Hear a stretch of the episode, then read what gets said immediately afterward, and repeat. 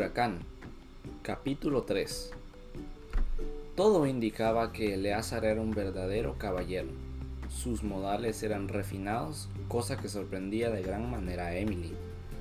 Cuando lo conoció, era empleado del colegio al que ella asistía, y para nada hubiera imaginado que ese mismo Eleazar llegaría a ser el tipo tan elegante que tenía enfrente. Me está poniendo nervioso, sonrió lo siento, es que en verdad su cambio es impresionante. Tuve una buena maestra, supongo, dijo mientras le daba un sorbo a su copa de vino. El restaurante al que la había llevado era uno de los mejores de toda la ciudad. Yo creo que no fue eso. ¿Y entonces? Recuerdes que siempre estuvo con un buen gusto. Pero no tenía los medios, ¿cierto? Creo que sí, respondió él. Lo bueno es que ahora podemos disfrutar. Volvió a sonreír. Era inevitable que Eleazar no le pareciera atractivo. ¿Pasa algo? preguntó él, luego de ver un gesto de nervio en ella. Solamente me sorprende la seguridad, respondió volteando a ver a los dos escoltas que aguardaban afuera del restaurante. Trabajan bienes raíces, sabrá que se gana bonito y esta ciudad es muy peligrosa. Totalmente. La otra vez asaltaron a uno de mis jefes. Se refería a Matt. Yo también viví una mala experiencia y por ello he tratado de cuidarme un poco. Pero mejor cuénteme de usted. Justo en ese momento llegó el camarero para poder tomar la orden, por lo que interrumpió la conversación. ¿Y entonces? continuó él. En realidad no sé qué contar. Si lo pienso, mi vida es bastante aburrida. No la veo como aburrida, al contrario. Por lo que yo veo, ha logrado todo lo que platicábamos. Me gusta saber que la jovencita de 15 años que conocí ya tenía bien definido lo que quería hacer a esa edad. ¿Sí? Seguirle la contraria a mi papá. Frunció el ceño con cierta incomodidad. Yo no diría eso. Entonces, ¿qué? Que siempre quiso agradar a su padre. Lo malo es que nunca estaba de acuerdo con él. No has cambiado nada, sonrió. Y dejemos el usted a un lado. Por lo poco que hemos conversado no me cabe más duda de que sigue siendo el mismo. Y tú la misma. Me da mucho gusto volver a verte, Eleazar. Lo digo en serio, sonrió. Créeme que el que está más maravillado de este reencuentro soy yo, agregó él. Luego le volvió a dar un sorbo a su copa de vino. Emily ignoraba por completo que detrás de un coqueto y sonriente Leazar había un manojo de sentimientos encontrados. Todo el tiempo que estuvo lejos no había hecho otra cosa más que pensar en ella. Y ese reencuentro era lo que más había deseado. Por lo mismo, estaba muy emocionado. Incluso hubiera deseado llorar de la emoción por ver a aquella Emily tan hermosa frente a él, su princesa como él la llamaba, aunque claro, no podía decírselo en ese instante. Pero aún tengo una duda, agregó ella. ¿Cuál? ¿Cómo supiste en dónde encontrarme? Moví cielo y tierra cuando volví, pensó en responder. Me encontré a tu hermano Emmet de casualidad y él me contó que estabas trabajando, así que me dio tu dirección. ¡Asombroso! Volvió a sonreír. Pero dime, ¿cómo fue que iniciaste en el negocio de bienes raíces? Yo que recuerde solamente te fuiste, ni siquiera te despediste de mí esa vez. Sabes que nunca he sido bueno con las despedidas. Eso lo recuerdo. Pero, ¿Y el negocio? ¿Cómo inició todo? Perdona que te pregunte tanto, pero me da mucha curiosidad. No te preocupes, te entiendo. Volvió a darle un sorbo a su copa. No sabía qué iba a decir, pero el que el mesero llegará con la comida le ayudó que pudiera tener unos segundos para pensar en la mejor respuesta. Y sobre todo que fuera creíble. Pues... suspiró. Me fui porque me salió una oportunidad en otra ciudad y fue de última hora. No quise perderla y por eso fue tan rápida mi renuncia y todo el desorden que tú ya conoces. En ese trabajo que te digo que pagan bien y como estaba solo únicamente me dediqué a ahorrar para poder hacer algo aquí. En eso conocí a un señor que se dedicaba a esto y él me enseñó. No era una oficina en sí, sino que él compraba ciertas manzanas de terreno a bajo precio, las lotificaba y vendía. Así le aprendí al negocio. Y tuve la suerte de que me padrinó él mismo y me ayudó. Así comenzó todo. Entonces tú no tienes empresa. Digamos que tengo mi propia gente, pero sin ser tan formal.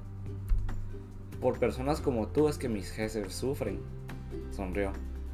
Él estaba muy nervioso, pero le dio cierta tranquilidad al ver que Emily le creyó, por lo que después, por suerte, cambiaron de tema y hablaron sobre lo bien que en su momento se llevaron. Gracias por la comida, dijo Emily luego de que Leazar la llevara a su casa. Gracias a ti por aceptar. Sin mentir, ha sido el mejor día de todos, agregó mientras besaba su mano en muestra de caballerosidad. Emily solamente sonrió y luego de un momento Eleazar subió a la limusina y se fue. Ella se quedó muy pensativa observando cómo el vehículo poco a poco se alejaba. Si hubiera sabido que tenía novio, ni loco vengo, dijo un hombre. Para sorpresa de Emily al voltear, era el sujeto del bombón rojo de siempre. Él no alcanzó a ver al sujeto, así que lo dijo solamente para entablar una conversación. ¿Te asusté? Preguntó acercándose. ¿Puedo saber qué haces aquí? No sabía por qué, pero sentía un cosquilleo por dentro, que ni ella misma sabía descifrar qué era, si miedo o emoción. Incluso le era difícil tratarlo con un usted, pero ello la confianza al hablar. Berta y yo terminamos, dijo muy serio. Su timbre de voz era muy grueso, pero su tono amable que usaba en ese momento le daba más suavidad a sus palabras. Lo siento, pero de igual manera no comprendo. ¿Qué estás haciendo en mi casa? Quería verte, Emily Preston. Sonrió. Ella intentó responder, pero estaba fría. ¿Puedo saber al menos cómo te llamas? Qué mala memoria tienes, sonrió. Leonardo, pero cuando estemos enamorados me puedes decir Leo, dijo mientras tocaba su barbilla. De haberse presentado con su atuendo formal, que constaba de una camiseta, pantalones y botas negras, Emily sin duda alguna hubiese salido huyendo o incluso llamado a la policía para anunciarlo por acoso, pero no. El traje que le usaba le daba mucha formalidad, por lo que lo hacía lucir como una persona juiciosa. Para ella era una experiencia diferente, ya que nunca había conocido a nadie con traje con una personalidad tan callejera como la que tenía ese tal Leonardo, lo que no hace mucho acababa de conocer. ¿Enamorarnos? preguntó con cierta arrogancia. Sí, pero antes de que me eches de tu acera y ya que aún no has entrado a tu casa, me voy. No quiero incomodar más. Sonrió y se fue. La sonrisa de Leo era totalmente diferente a la de Eleazar. Él era serio y su sonrisa era en seco, como si de cierta forma estuviera más acostumbrado a un semblante formal que amable. En cambio, Eleazar era coqueto, por lo que su sonrisa dejaba a la vista bien su trabajada dentadura. ¿Será que pasé debajo de una escalera del amor? ¿Qué fue eso? pensó Emily luego de que Leo se fue. El que, por su parte, no sonreía por la preocupación que tenía de salir de la ciudad sin que nadie de los enemigos lo notaran era Leo. Eso no evitaba que sintiera cierta satisfacción por haber llegado nuevamente a ver a Emily. Sabía que llegaría al punto en que lo podría volver a invitar a salir y ella aceptaría. Su forma de conquistar era realmente extraña, pero era lo poco que podía haber aprendido de romance en las calles y las carreras callejeras de carros. Allí conseguía mujeres a montón sin necesidad de decir o hacer cursilerías. A esas mujeres les bastaba con saber quién era él. Dos, Leo, dos veces. Gritaba como loco Layo luego de ver llegar a su hermano.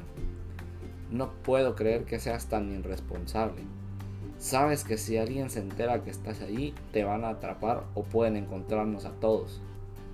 Cálmate, he tomado mis preocupaciones, respondió con tono tranquilo mientras agarraba una bebida del congelador. ¿Es por esa mujer? Layo, todo va a estar bien, es un juego. Déjame terminarlo y luego todo volverá a la tranquilidad. ¿Un juego? Exacto. ¿Estás seguro? Sabes cómo soy. Lo malo es que esta vez elegiste mal. Termino esto, consigo lo que quiero y te prometo que todo volverá a la normalidad, respondió sin dejar a un lado su bebida. Layo conocía a su hermano. Estaba consciente que las mujeres eran su debilidad y normalmente no aquellas que se le ofrecían, sino aquellas por las que se interesara por lo que no quiso seguir con la conversación y prefirió dejarlo solo. Un juego, solo eso, pensó Leo, mientras seguía degustando su bebida. Tranquilo, decía Lara. Intentaba ayudar a que Layo se relajara. El tema de que su hermano estuviera yendo a la ciudad lo tenía muy alterado. Un juego, dice que es un juego. Ya conocemos a Leonardo, siempre le gusta jugar a ser cazador, verás que luego que consiga lo que quiera, todo volverá a lo de siempre. Y podremos seguir enfocados en el plan. Eso mismo dijo él. ¿Lo de seguir el plan? No, lo de volver a lo de siempre. Eso incluye el plan, lo sabes, dijo mientras lo besaba. No te preocupes, Leonardo sabe lo que hace. Eso mismo pensé la última vez. Ya no pienses en eso. Mejor acompáñame a ver la chatarra que acaba de traer Tony. ¿Chatarra? Es un auto que al parecer se encontró anoche cuando venía de regreso para acá. Para sorpresa de Laio al ir a verlo, no era ninguna chatarra. ¿De dónde sacaste esto?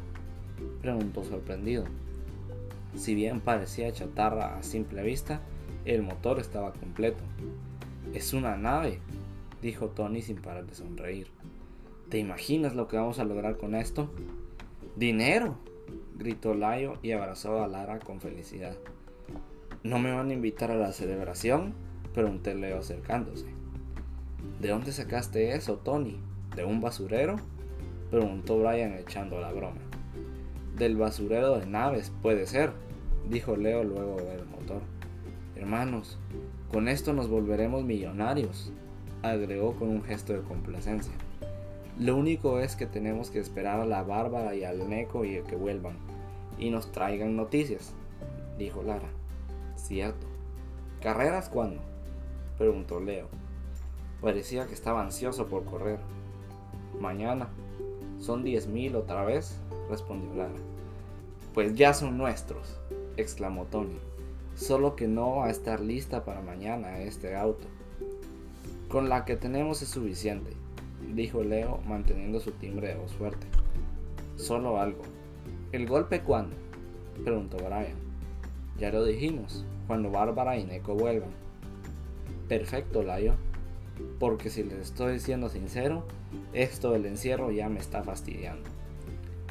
Cuando el dinero esté en nuestros bolsillos, vamos a poder ir a donde queramos y tener una vida tranquila sin huir, indicó Layo y aprovechando darle un abrazo a Lara. El paisaje era completamente diferente al que vivía Emily en ese momento. El hogar de Leo lo confortaba un edificio viejo, el cual poco a poco habían intentado amueblar, pero no dejaba de ser un tipo de choza, ya que no estaba nada pintado y el cual parecía, parecía y carecía de muchas comodidades. Ella, por parte, podía descansar cómodamente en el sofá de su apartamento, el cual había comprado nuevo mientras que el grupo de Leo descansaba en un sofá que ya tenía unos buenos años de uso.